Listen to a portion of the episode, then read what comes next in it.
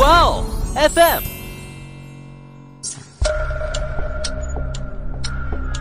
事件众说纷纭，案情扑朔迷离。思彤邀你一起走入案件现场，在娓娓道来中，用身临其境之感还原案件真相。唐娜收拾好东西，准备出门。临走前呢，她顺手把布娃娃平躺着放在了床上。可晚上回来后，唐娜却发现布娃娃是坐在床上的。我拿我朋友买的那种二十厘米的棉花布娃娃来举例啊，就你开个电风扇对着它吹，绝对都吹不走吧？房间里的床忽然也开始动了，紧接着是桌子、椅子，最后满屋子的家具都开始剧烈晃动。我的第一反应是地震了。大家好，欢迎收听爱因斯坦，我是思彤，我是某某。这期节目我们刚好踩了个时间点啊，在中元节头一天更新，那也就应个景来做一期中元节特辑，讲讲世界上一些著名的真实灵异事件。当然，大家要秉承着相信科学的态度去听哦。灵异事件啊，我感觉哈，很大程度都会是走进科学那个科普节目揭露出来的各种人为奇葩事件。我真的，我怕这一期我会停不下来吐槽哦。那我觉得还不至于吧，你就当听个故事嘛。那其实呢，为了这期节目呀，我是提前半个月就开始整理真实发生过的灵异事件资料。我觉得有噱头的呢有五个，但想到一次性讲完，那可能我们就有点超长待机了。对，所以今天就先跟大家分享其中两个灵异事件。如果听完本期节目呢，听友们对灵异类比较感兴趣的话，可以在评论区里面举个手，我和某某就再干一干，续一期剩下的灵异事件。那今天我为大家准备的两起真实灵异事件，分别是大名鼎鼎的美国闹鬼娃娃安娜贝尔，以及英国著名的恩菲尔德鬼屋事件。这两个灵异事件我知道，都是改编成电影了嘛。嗯，安娜贝尔系列电影的话，应该算是恐怖片迷必看的吧。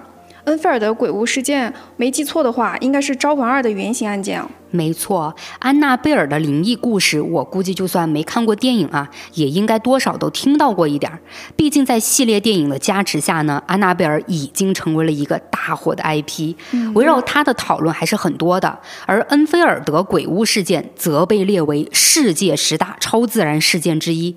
有的人说呢，这只是一场骗局；有的人认为这是迄今为止最能证明超自然事件的案例。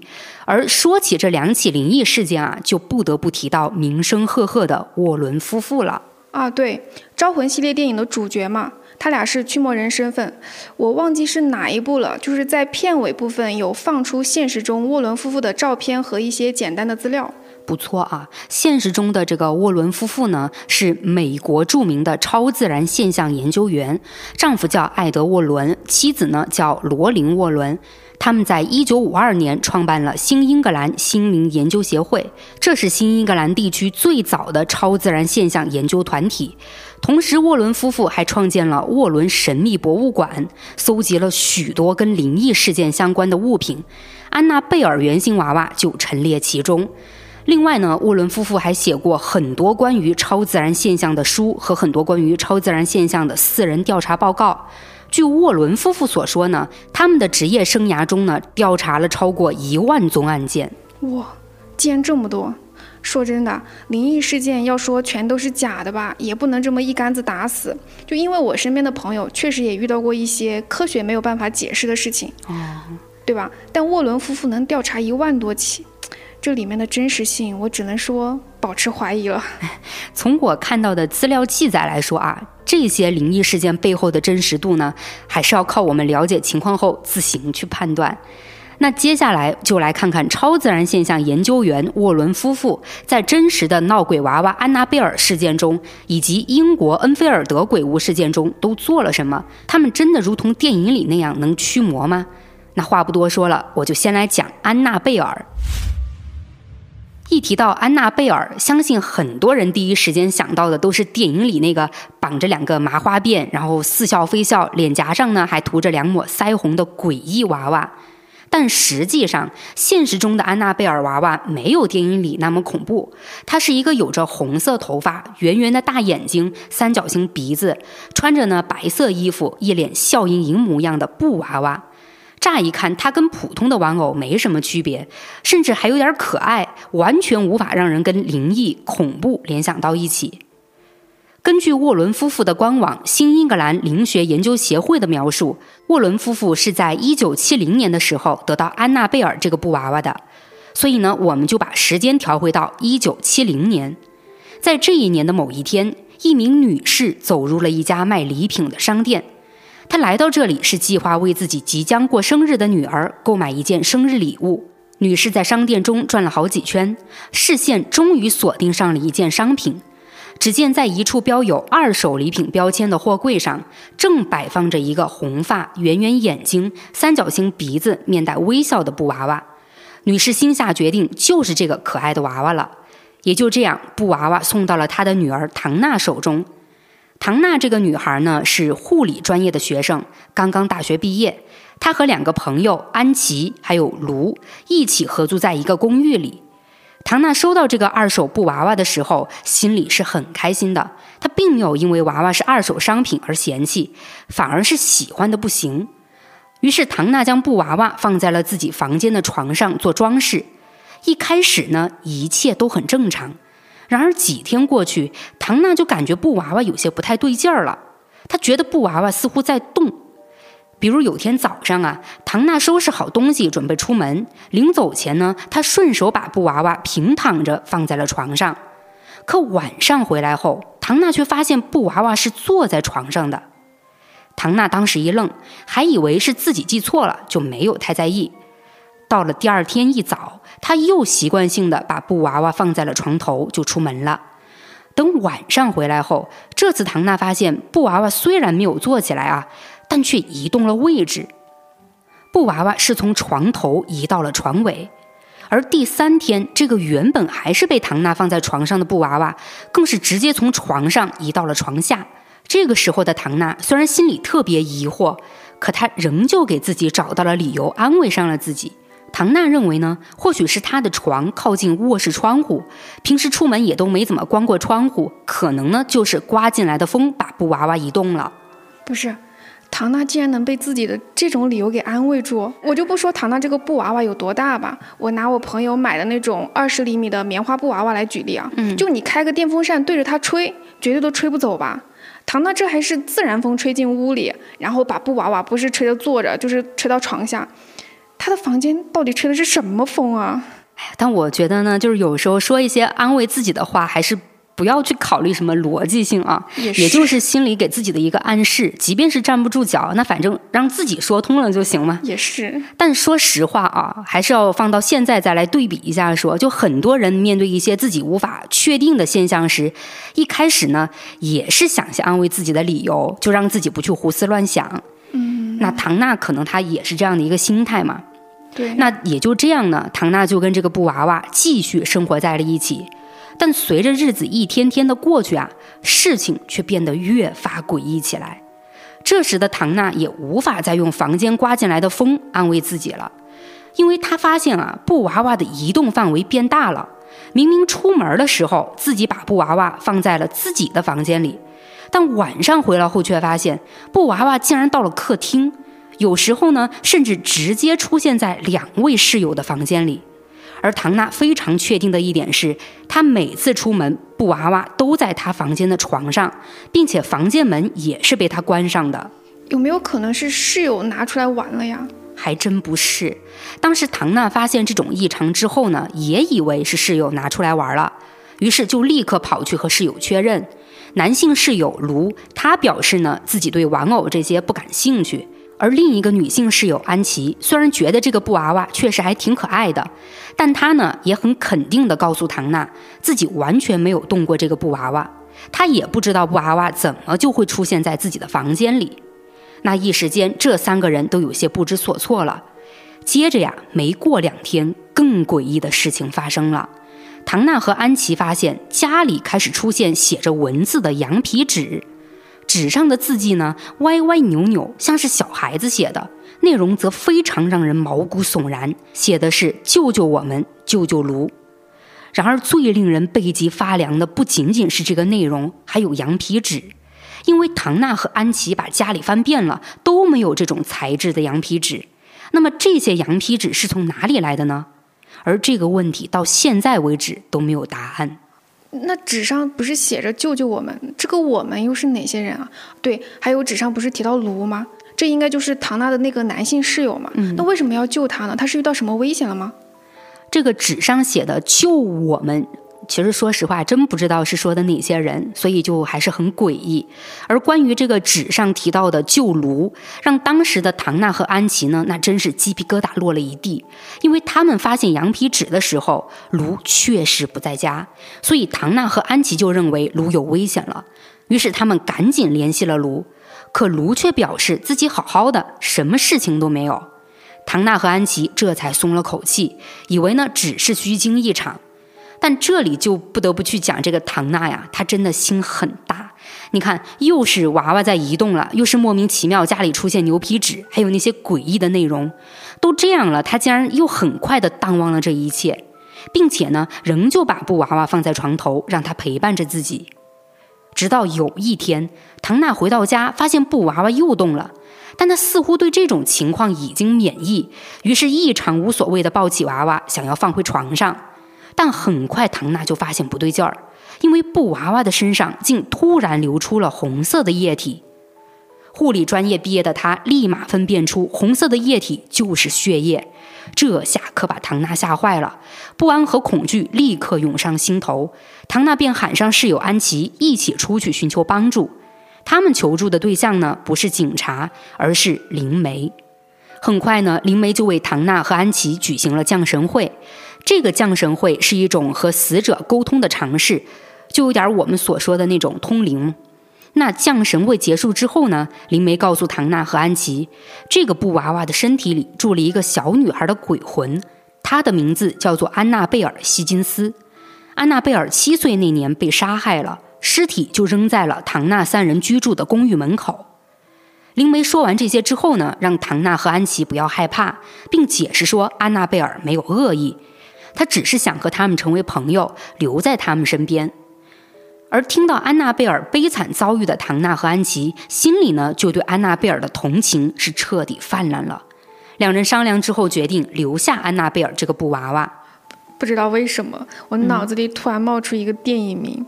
关于我和鬼变成家人的那件事，就你的你的这个影视剧小雷达暂时关一关啊，我们专心到灵异事件上。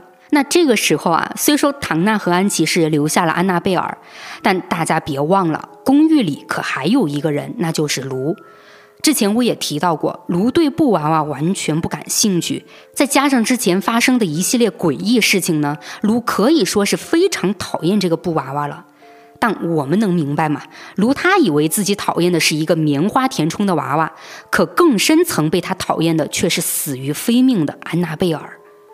不过此时，即便卢心里万分不希望布娃娃再掀起一些奇怪的事情，但他拗不过唐娜和安琪，也只能同意留下安娜贝尔了。嗨，进展到这里，不用说，作为公寓里唯一一个不喜欢安娜贝尔的人，应该要倒霉了吧？对，卢呢就开始做噩梦了，但现在梦中的卢又像是在清醒和沉睡的交界上，他认为自己是醒着的，但身体呢却动弹不得。这个按照我们通俗的说法，那就是鬼压床。那卢被鬼压床，就只能眼睁睁地看着接下来发生的一切。卢是看到那个红发布娃娃进入了他的房间。并且缓缓地爬上了他的床，然后顺着他的腿慢慢爬到了他的胸口，最后布娃娃顶着那张面带微笑的脸，用他硕大的圆眼睛跟卢对视着。这之后，布娃娃便用看似没有杀伤力的手死死掐住了卢的脖子。别以为布娃娃软乎乎的手对卢没有伤害啊！那此刻动弹不得的卢呢，已经感受到了施加在脖子上的力道，并且这个力道还在一点点的加大，直到将他勒到了窒息的边缘。卢的视线开始模糊，大脑变得空白，渐渐的他就没有了意识。直到第二天，卢惊恐地醒来，他伸出手覆盖在脖子上，那置他于死地的力道还如此记忆犹新。卢认为昨晚发生的一切并不是做梦，如果是一场梦，那也太过于真实了。难不成会是在预示着什么吗？就因为这似梦非梦的可怕事情，让卢越发觉得布娃娃诡异，并且呢，渐渐的让卢对布娃娃产生了恐惧。于是卢想找个机会偷偷的扔掉它。然而卢还没有行动呢，更可怕的事情就来了。那天唐娜不在家，卢和安琪坐在客厅里商量着过几天自驾游需要准备的东西。忽然，他们听到唐娜的房间里传来了像是人在走路的脚步声。卢和安琪对视了一眼，他们是清楚唐娜压根儿就不在家的，而家里也除了他们两人之外没有其他人了。这个疑似有人走路的脚步声，难不成是家里进贼了吗？卢便让安琪留在客厅，自己呢则前往了唐娜房间查看。当卢打开唐娜房门后，一眼看去，房间里是一个人影都没有，脚步声呢也戛然而止了。但虽说房间没有人啊，可卢却注意到红发布娃娃竟躺在屋内中心位置的地板上。不过卢这个时候呢，并没有多的心思去观察这个布娃娃，而是走进房间，准备仔细查看一下房间的情况，看看到底有没有外人闯入的痕迹。谁料他刚一靠近布娃娃附近，便忽然间感到胸口一阵剧痛，剧烈的疼痛感让他不受控制地弯下了腰。等缓过一波疼痛后呢，卢立刻解开衣服查看，他惊恐地发现自己的胸口处竟然出现了七道很深的抓痕。卢这下是彻底被布娃娃吓怕了，他逃命似的跑出房间，并将自己遭遇的离奇事情说给了安琪，也让安琪看到了自己胸口的抓痕。而唐娜是在事情发生的当晚才回到公寓，她便在卢和安琪的讲述中得知了整件事情。原本唐娜呢还有些将信将疑，但直到第二天，更诡异的事情发生了，那些在卢胸口上很深的抓痕竟完全消失了。这一刻，唐娜开始怀疑附在娃娃身上的安娜贝尔，并不像灵媒口中说的那样，只是一个无辜的小女孩。于是，唐娜三人呢，便立刻找到了相对靠谱的人，向他们寻求帮助。被唐娜他们求助的，分别是圣公会的西根神父和教会高层库克神父。但也不知道是不是这个安娜贝尔太过棘手啊，两位神父呢，竟然是没有解决这个问题。唐娜他们最后是通过两位神父请来了沃伦夫妇。哇哦，沃伦夫妇终于出场了。是，那沃伦夫妇得知情况之后呢，也是立刻赶到了唐娜家，随后就对安娜贝尔展开了调查。最后在与唐娜、安琪和卢交谈之后呢，沃伦夫妇得出了一个结论。他们说，玩偶本身并没有被附身，而是被一个非人类的存在所操控。因为人类的灵魂是不会附在房子或玩具等无生命的物体上，它们只附在人身上，而一个非人类的灵体却可以依附在一个地方或物体上。这就是安娜贝尔案例中所发生的情况。那以上的说法呢，是截取自沃伦夫妇的原话。其实根据沃伦夫妇的说法，安娜贝尔就属于灵体范畴，而且从唐纳三人所经历的事情来看，安娜贝尔还是恶魔灵体。而恶魔灵体的最终目的大多都是想附身人类。这里呢，我要讲一下沃伦夫妇曾提出的邪灵附身所要经历的三个阶段了。第一阶段是侵扰，表现形式是人们会听到各种奇怪的声响，并感知到某种力量的存在。第二个阶段呢是压迫，邪灵会使用各种手段让受害者崩溃、心智混乱。第三阶段就是附身，邪灵会正式占据受害者的肉身。那通过这个附身流程，我们再来看安娜贝尔的行为就好理解了。恶魔灵体，你看它是先附着在了布娃娃身上，然后操控布娃娃移动来吸引唐娜等人的注意。而唐娜因为恐惧去找灵媒帮助后，安娜贝尔呢又伪装出了一个无辜小女孩的姿态，用魔鬼最擅长的谎话骗过了灵媒，并通过灵媒获取了唐娜的信任。等到唐娜因为同情留下他之后，安娜贝尔就成功进入到唐娜等人的生活中了。这一阶段也就正属于侵扰阶段。那接下来就是第二阶段的压迫。所以这个安娜贝尔啊才会攻击卢。如果唐娜他们不及时向靠谱专业的驱魔人求助，那真的后面这三个人就很可能还会遭受到更可怕的攻击。你想想，他们面对这些伤害，那整个身心肯定都承载着巨大的恐惧。如果这些经历，我想啊，再持续两到三个星期，可能这个安娜贝尔即使没有伤害或杀死谁，也会很轻松地附身到他们其中一人身上了。这么听来是挺像回事儿的。那沃伦夫妇都总结出了这么详细的内容了，也就有办法去帮助唐娜他们驱魔了吧？沃伦夫妇呢是行动了，他们的解决办法是我不入地狱谁入地狱，是直接把这个安娜贝尔带走了啊！我还以为会有一个惊心动魄的那种驱魔仪式呢，这真没有啊。可根据沃伦夫妇对安娜贝尔事件的回忆呢，他们说在当时啊，他们是把安娜贝尔放在了车的后座上，然后驾车准备将她带回家，而在回家途中，沃伦夫妇就十分谨慎了。他们担心这个恶灵会故意制造车祸，所以这一路上都绕开了高速路，车呢也开得格外小心。可尽管如此啊，意外还是频繁发生。在沃伦夫妇驾车经过的每一个弯道，他们的汽车都会出现故障，要么是熄火，要么就是刹车失灵，几次啊都险些发生意外事故。那沃伦夫妇毕竟跟这些恶灵邪祟经常打着交道嘛，所以在他们意识到危险临近时，便将车停在了一处安全的位置，而后是拿出了一瓶圣水泼在了安娜贝尔身上，同时呢，也在安娜贝尔身上画了一个十字架的形状。就这一番操作后，恶灵竟还真的消停了，沃伦夫妇便安全回到了家中。那回到家后呢，沃伦夫妇是将安娜贝尔放在了椅子上。可就在这个时候，安娜贝尔当着沃伦夫妇的面飞了起来。飞了起来，是里面的恶灵要现身了吗？并没有，就没有你想象的那种天马行空的那种惊悚感啊。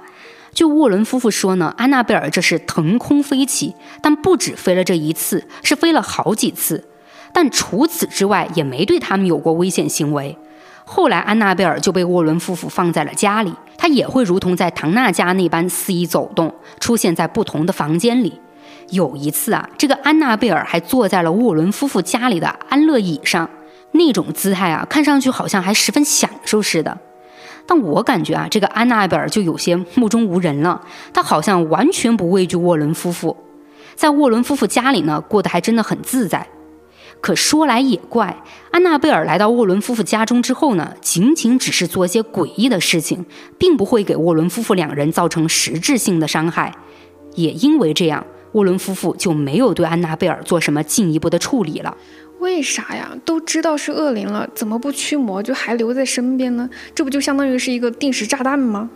沃伦夫妇不驱除这个恶灵，不知道算不算是也是他们做的一种研究方式啊？但你还真说对了，安娜贝尔的存在确实就是沃伦夫妇身边的定时炸弹。因为在后来的日子里，安娜贝尔至少造成了两起伤人事件。第一起事件的受害者是一个叫杰森的神父，据说他也是个驱魔人。某一天，他来到沃伦家做客，便看见了椅子上的布娃娃安娜贝尔。等他从沃伦夫妇那得知了这个布娃娃的来历后，却表现得十分不屑。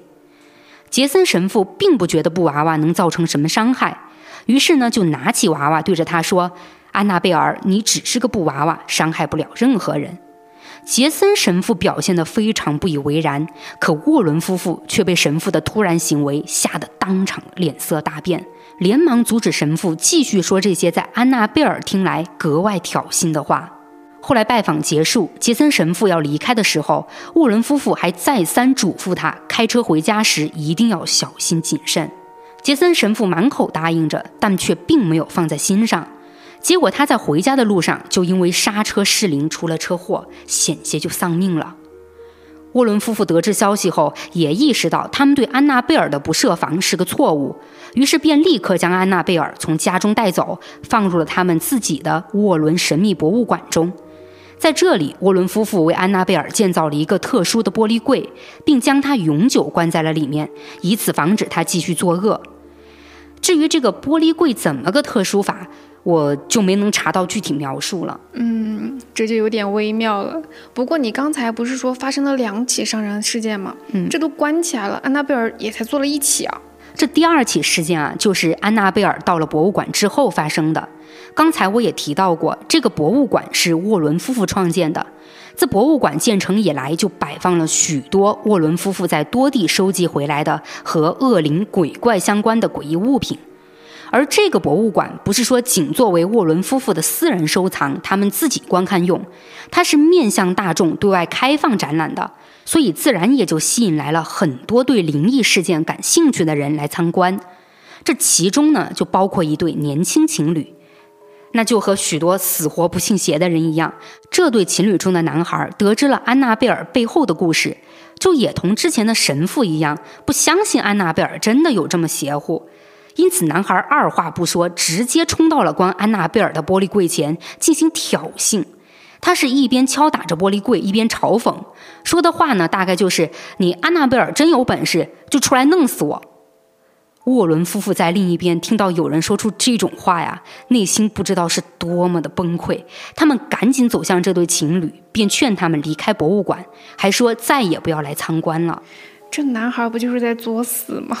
主打的是一个叛逆，就是一身反骨。对，所以男孩这边的结果，我觉得都不用我多说。这对情侣在骑摩托车回家的时候就出了车祸，男孩当场死亡，女孩则是被送去了医院，抢救了数月才勉强保住了性命。后来沃伦夫妇在电视节目里还提到过这件事儿，并且警告众人永远不要去挑战邪恶，没有人比撒旦更强大。诶，这起灵异事件有那么多经历过的人，沃伦夫妇也都还上电视去讲过，真实度是不是要高一些啊？关于安娜贝尔这个事件，目前所有信息呢都来自于沃伦夫妇。安娜贝尔这个娃娃倒是确实是现在都存在的，但事件中出现的唐娜和他的朋友们，还有那些神父等等啊，反而成为事件中最大的疑点。先说事件最开始将安娜贝尔的存在告诉沃伦夫妇的两位神父，也就是西根和库克。有人呢专门去查过这两个人，可不管怎么查，就是查不到。而且也没有经历过事件的任何一位神父公开表示自己接触到过安娜贝尔。可能有人会说呢，或许神父他们本身就不想把这类事件就公布出来嘛。嗯，那我们就算这个说法是站得住脚，是对的。可事件中的唐娜、安琪和卢这三人就不至于一点内容都不透露吧？要知道，当时三个人还很年轻，安娜贝尔事件那么火。唐娜他们身为主角，只要站出来证明自己就是当事人，肯定是那种采访啊，还有各种节目邀约不断嘛。嗯，那说的物质一些，他们也能赚不少钱吧？那后来不还拍摄成爆火的电影了吗？他们身为当事人，同样也能拿到授权费。这种名利双收的好事儿，谁会不想要呢？可几十年过去，始终没人出来说自己就是经历者。而对安娜贝尔事件感兴趣的灵异事件爱好者，不管如何去查找，也没能找到这三个人的踪迹，就哪怕疑似的人都没有。所以就有人怀疑安娜贝尔事件是沃伦夫妇编造出来的。当然，真相是什么，我也无法给出答案啊，大家呢就自行去判断了。明白，这种事情就是信则有，不信则无。没错。那接下来呢，我就来讲讲这个英国的恩菲尔德鬼屋事件。这起轰动全球的闹鬼事件，还有英国 BBC 作为见证者参与其中。后来甚至有超自然调查员介入调查，并还出具了超过两千份的超自然现象报告。除此之外，恩菲尔德鬼屋事件还有三十多名目击者，包括当事人一家的邻居、心理研究人员和记者。而那栋房子也由此被称为英国最恐怖的鬼屋之一。那么这起案件的真实性又有多少呢？沃伦夫妇又参与了多少呢？我们把时间拉回到一九七七年的八月，一个名叫佩姬的单亲妈妈带着自己的四个孩子搬到了恩菲尔德小镇绿色大街二百八十四号。四个孩子分别是十二岁的大女儿玛格丽特、十一岁的二女儿珍妮特、十岁的三儿子强尼和七岁的小儿子比利。在整个鬼屋事件人尽皆知后，二女儿珍妮特接受采访时说：“从刚开始家里搬到这个地方来的时候呢，一切都很正常。直到一天晚上，她和姐姐玛格丽特玩了一个类似碟仙的通灵游戏之后，房子里就开始发生一系列奇怪的事情了。一开始是家里的门会突然打开或关闭，灯光呢会突然闪烁之类的。但这些情况在妈妈佩姬看来呢，她都没有放在心上。毕竟想到家里有四个孩子嘛，完全有可能是孩子进进出出开关门，或者调皮玩电灯开关之类的。但紧接着更诡异的事情出现了，比如墙壁里时不时的呢会传出奇怪的拍打声，又或者是屋子里经常散落着不知从哪个地方来的石块儿甚至有一次，佩姬明明记得自己把东西放在了厨房里。可第二天，他一起床，竟在客厅看到了原本应该在厨房里的东西，而这种物品莫名其妙移动的情况还不止发生过一次。可这个时候的佩姬却也如同之前安娜贝尔事件里的唐娜一样，只以为呢是自己记错了，又或者是安慰自己，这所有奇怪的事情都跟家里的孩子有关系。总的来说，就是每个灵异事件的开始，当事人都会找一个理由安慰自己，随后就不将这些奇奇怪怪的小变化放在心上了。可直到八月三十号这天，佩姬才意识到事情的严重性。当天晚上，佩姬在楼下哄小儿子睡觉，却忽然听见楼上传来一声尖叫。佩姬听出是二女儿珍妮特的声音，于是便赶紧冲上了楼。刚跑到珍妮特所在的卧室门口，他就见珍妮特赤脚站在卧室门外，正惊慌失措地指着自己卧室内的床，大叫着：“床动了，床动了！”佩姬当时被珍妮特的话吓了一跳，半信半疑地看向珍妮特的床，但此刻那张床纹丝不动，并没有任何移动的情形发生。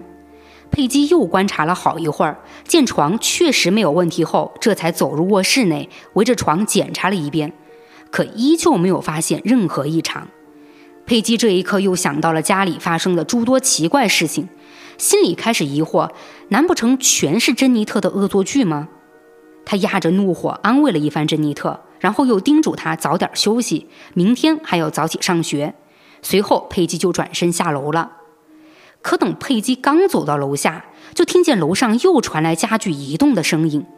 佩姬那个心里的火呀，那就一时间控制不住了，噌的就上来了。他这时呢，就认为是珍妮特过于淘气，不服管教。佩姬暗暗决定，必须好好的教训他一顿。于是他怒气冲冲地返回了珍妮特的房间。可当他把门打开后，却看见珍妮特和住在隔壁房间闻声跑来的姐姐玛格丽特两人正缩在房间的角落里，浑身颤抖地抱在一起。两人的眼睛呢，还死死地盯着床边的柜子。佩姬顺着两人的目光看去，发现那个柜子竟然在晃动。如此诡异的一幕也把佩姬给吓到了，她的心脏狂跳不止，脑子瞬间一片空白。等他缓过神来，想要去阻止柜子移动时，房间里的床忽然也开始动了，紧接着是桌子、椅子。最后，满屋子的家具都开始剧烈晃动。说实话，听到这里，我的第一反应是地震了。如果楼层不高，得马上跑。你，你这个是直接把我营造的恐怖氛围给打破了啊！但在佩姬这里肯定不是地震，但佩姬的第一反应呢，确实和你说的一样，她是立刻带着孩子们跑出了屋子，然后向隔壁的邻居求助。佩姬的邻居叫维克，是个一米八多的壮汉，胆子很大。他听完佩姬的叙述之后呢，是觉得很不可思议，于是决定去佩姬家一探究竟。可他把佩姬家里里外外看了个遍啊，并没有发现任何异常。但佩姬一家五口人对于这个没有异常，那是绝对不信了。他们是完全不敢再进入这个屋子里。维克见佩姬和四个孩子都如此惊慌和恐惧，便帮佩姬一家报了警。很快呢，两名警员来到了现场。但他们在勘察了屋子后，确实是发现了异常。据当晚参与勘察的女警卡罗琳在后来的采访中说呢，当他们进入佩姬家后，亲眼目睹了一把椅子腾空飞起，并且这把椅子还在没有任何外力的作用下，在空中实现了移动。那这很显然嘛，就是超自然现象了。实事求是地说，这种情况是超出了警察的能力范围，因此两名警员无能为力。他们在确保了佩姬一家不会受到伤害之后就离开了。那这下佩姬只能请术业有专攻的驱魔人了吗？诶，这倒没有哦。虽然佩姬是选择了求助，但这个时候他们选择的不是灵媒，也不是沃伦夫妇，而是新闻媒体。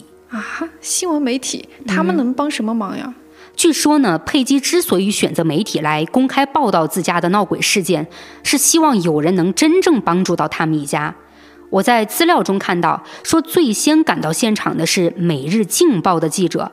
这个《每日镜报》创刊在一九零三年，是一份内容以娱乐新闻、体育新闻、八卦绯闻、民生消费还有丑闻为主的日报。听着有点像现在的娱乐报刊呀，是不是就觉得有点不靠谱？对，而且很明显啊，这个《每日镜报》的记者就是冲着闹鬼的噱头来的。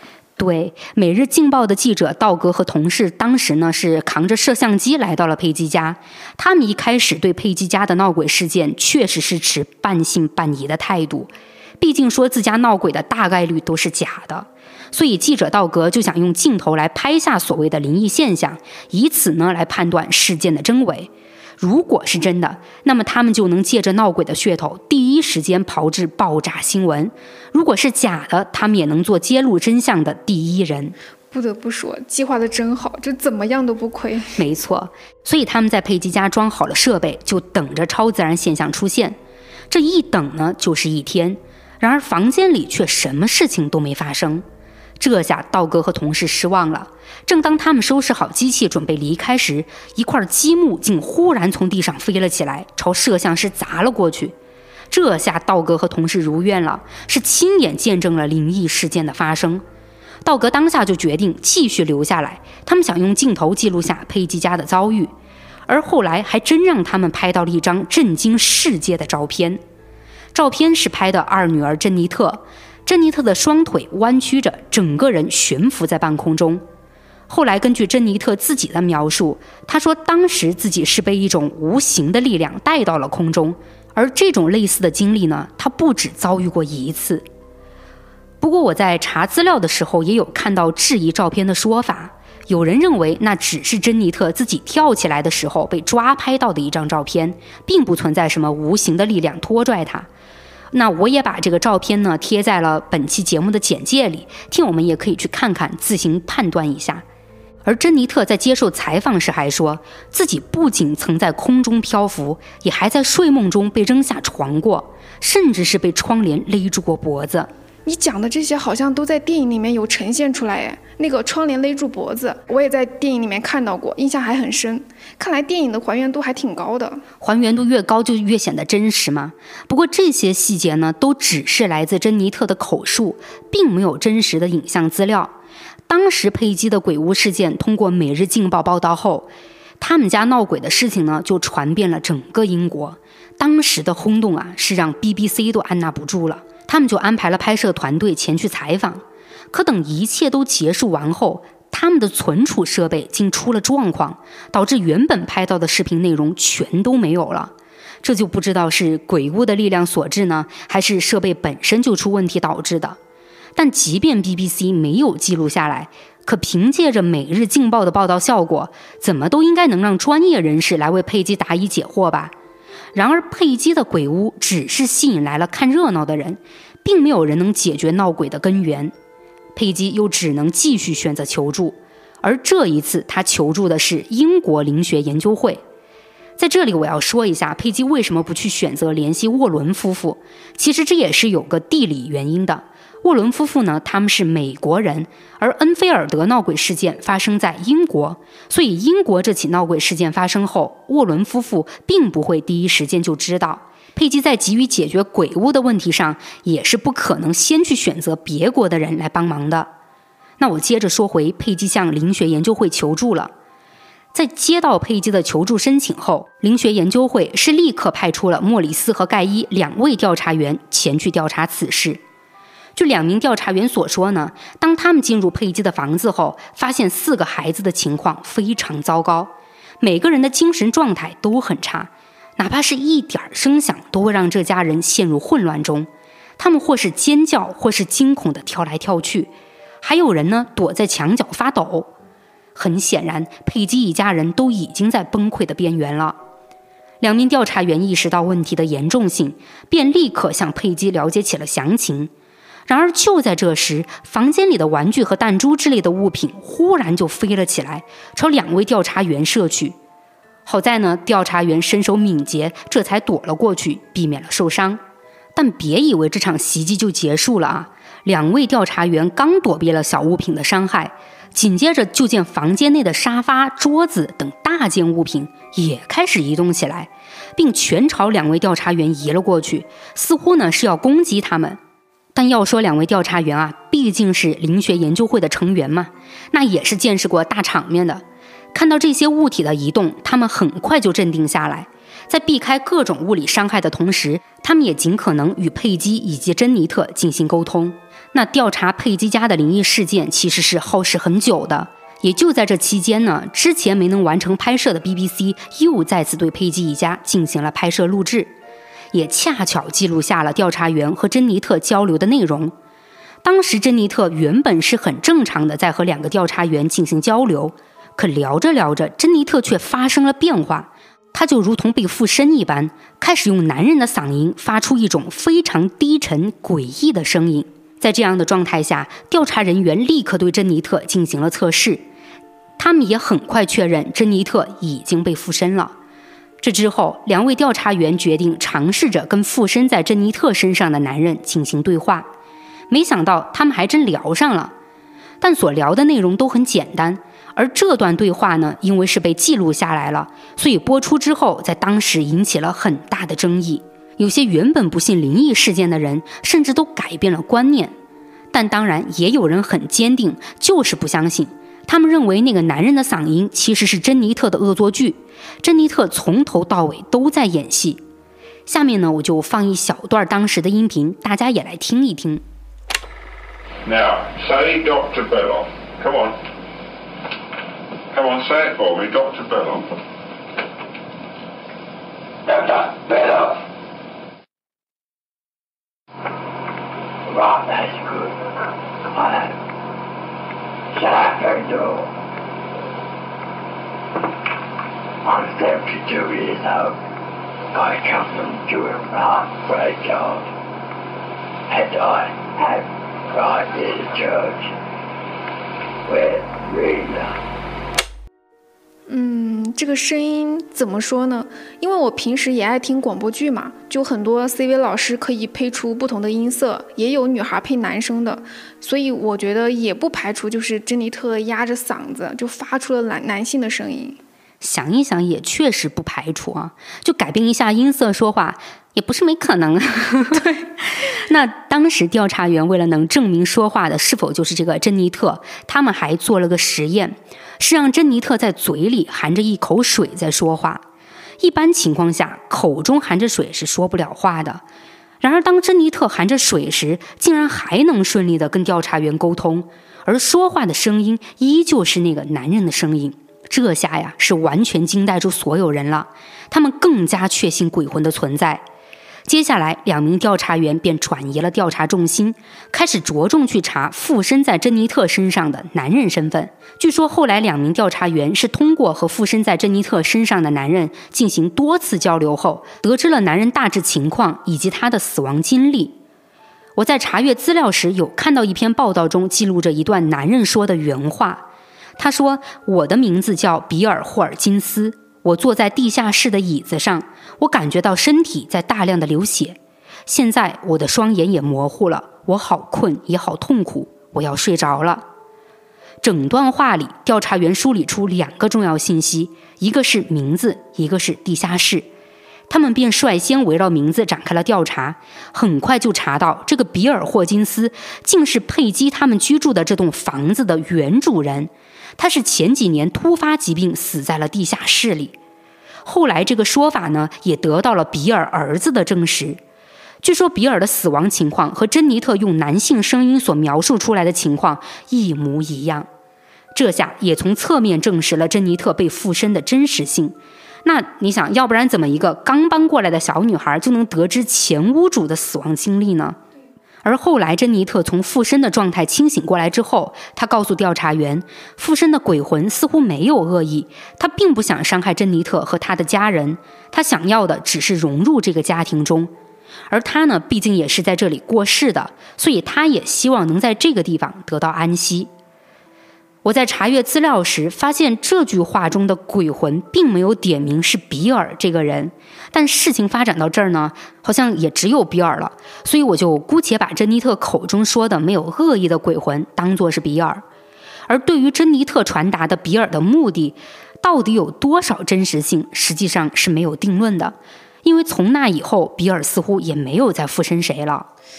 我听下来感觉这个英国的灵异事件要真实一点啊，就特别是比尔死亡情况还被他的儿子给证实了，是吧？对。但是我要继续跟你讲，比尔的事件平息之后呢，这家人屋子里的闹鬼情况啊，并没有结束。据珍妮特所说，他们家的鬼魂不止比尔一个。你看，问题都还没有解决几个呢，鬼魂反倒是越来越多了，而且一时半会儿还解决不完。嗯。那随着这家人屋子闹鬼的事件持续发酵，这栋鬼屋也火到了国外，许多国家的超自然调查员也慕名来到了佩吉家进行调查。那沃伦夫妇呢，就是在这个时间段来到了佩吉家参与调查的。他们当时是众多调查员中的两位。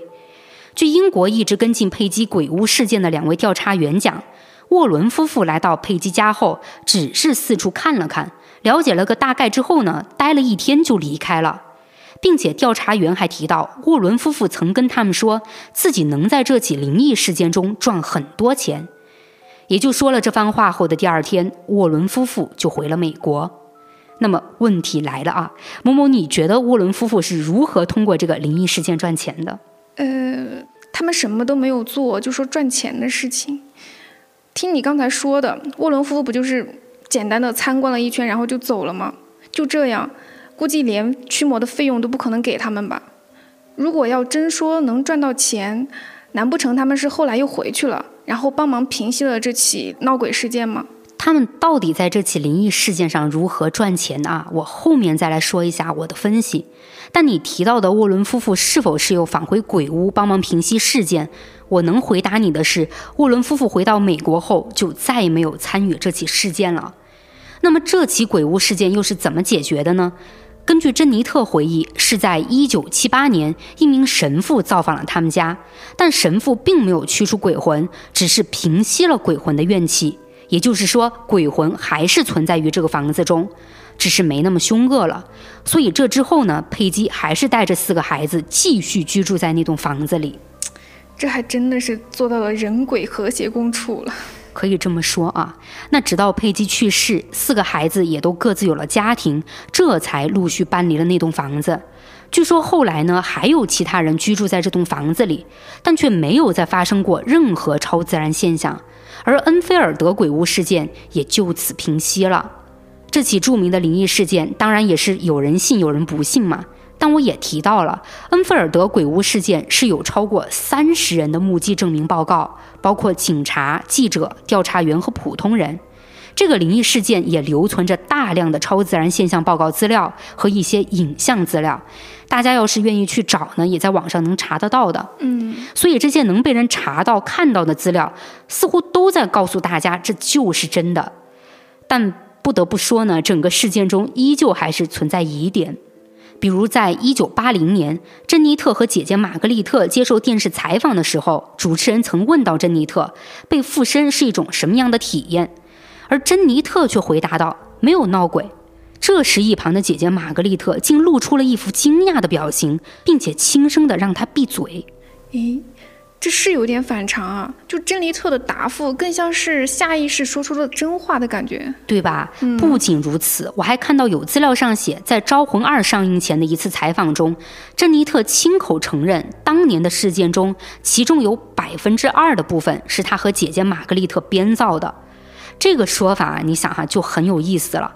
这个百分之二的部分，到底指的是什么呢？大家别看只有百分之二，有的时候仅仅是百分之一的造假，也可能会颠覆事实真相。的确有可能。所以啊，这些科学无法解释的事件，还是只能让大家了解后自行去判断。那现在就回到我之前提到的沃伦夫妇如何在这起事件中赚钱的问题了。这个呢，也只是我自己的理解分析。当时沃伦夫妇的确没有过多参与这起闹鬼事件，但后来夫妇俩有出过一本叫做《恶魔学家》的传记，里面就提到过这起案件。在书中，沃伦夫妇说他们前后去了佩吉家三次，第一次待了一个星期。可这个描述与当时英国灵学研究会的调查员所说的沃伦夫妇只待了一天的说法相互矛盾。所以从这里我们就可以去推测，沃伦夫妇的传记可能啊有作假的嫌疑，连带着我们刚刚讲到的安娜贝尔事件的真实性也跟着让人高度怀疑真实性了。不过这些争议确实并不耽误沃伦夫妇赚钱，这部传记呢，也就是赚钱方式之一嘛。后来电影《安娜贝尔》和《招魂》里的剧情大多也是改编自这本自传的，所以沃伦夫妇当时说的也没错，他们的确是赚钱了。也就是说，他们其实也有可能有预知能力。那我再浅浅的提一嘴，这对夫妇呢，丈夫艾德沃伦在2006年去世了，妻子罗琳沃伦则是在2019年去世的。唉，听了这个灵异事件之后，我还有点失望，就没想到在《招魂二》中大显身手的主角就沃伦夫妇，在真实的恩菲尔德闹鬼事件中，竟然只打了个酱油。对，但他们呢，成功就可能成功在懂得包装和宣传自己吧。但我也不能全盘去否定他们啊，因为沃伦夫妇呢，确实也是对灵异事件有很深的研究。嗯。但不管这两起灵异事件到底有几分真几分假，啊，撇开这些事件来看啊，就由他们改编的电影，不得不说还是很不错的。就听友们可以去看看，如果你承受恐怖的能力就是稍微弱了那么一丢丢，就可以拉着大冤种朋友组团一起看，分担一下恐怖伤害嘛。这也是看恐怖片的一个方式啊。对，那今天呢，我就和某某聊到这儿了。欢迎大家点击订阅、收藏呀，也欢迎大家多多评论互动哦。我们下期再见，拜拜，拜拜。